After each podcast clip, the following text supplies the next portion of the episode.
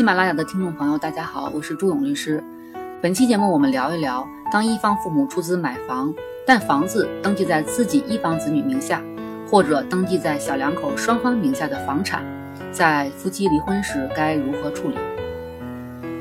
每一个有孩子的家庭中，尤其是孩子大学毕业以后，结婚买房可以说是每个家庭所面临的首要大事。年轻人刚刚步入职场。可以说，个个都是月光族，能靠自己微薄的收入买得起房的，可以说几乎没有。近十年来，房价一路飙升，一年一个价，父母辛苦一辈子积攒的全部积蓄加起来，可能才勉强能买一套房，甚至只够给孩子交个首付款的。但即便如此，可怜天下父母心，为了孩子的婚姻，这样的付出，父母也是在所不惜。与此同时，现在孩子的，呃，婚姻观念和父母那辈人完全不同。八零后离婚率相比七零后、六零后，目前是最高的一代人，甚至闪婚闪离的小夫妻也大有人在。这就苦了那些出钱为孩子结婚买房的父母了，闹不好几个月时间，自己家的财产就缩水了一半。针对这种情况，《婚姻法解释二》第二十二条曾经规定，当事人结婚前父母为双方购置房屋出资的，该出资应当认定为对自己子女的个人赠与；当事人结婚后父母为双方购置房屋出资的，该出资应当认定为夫妻双方的赠与。这项规定出台以后，在实际的案件处理中，我们发现。父母在给孩子出钱买房时，要么是小两口马上要结婚，要么是刚刚才结婚。可以说，这个时间段是双方感情关系最敏感的时期。父母也很少在这个时期明确书面表示，出资买的房属于自己孩子所有，与对方无关。试想，如果这样的事情发生了，小两口婚后，公婆和媳妇儿、老丈人、丈母娘和女婿的关系，恐怕很难相处的融洽。这可能是留在彼此心里再也过不去的心结。一般做父母的，为了孩子婚姻的稳定，能都考虑的比较长远。所以这样这样的人之常情的考虑，也就导致了在日后的离婚诉讼中，很难拿出来父母曾经明确表示过房子只给自己孩子所有的证据。因此，根据司法解释二第二十二条的规定，所做出的判决一出，引起了整个社会的广泛热议。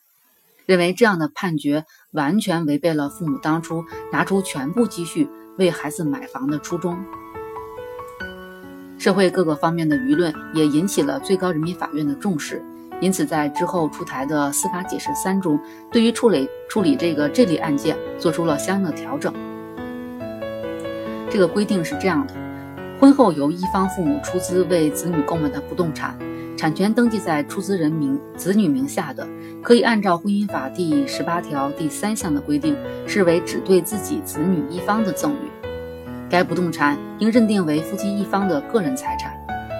双方父母出资购买的不动产，产权登记在一方子女名下，该不动产可认为可认定为双方按照各自父母的出资份额按份共有，但当事人另有约定的除外。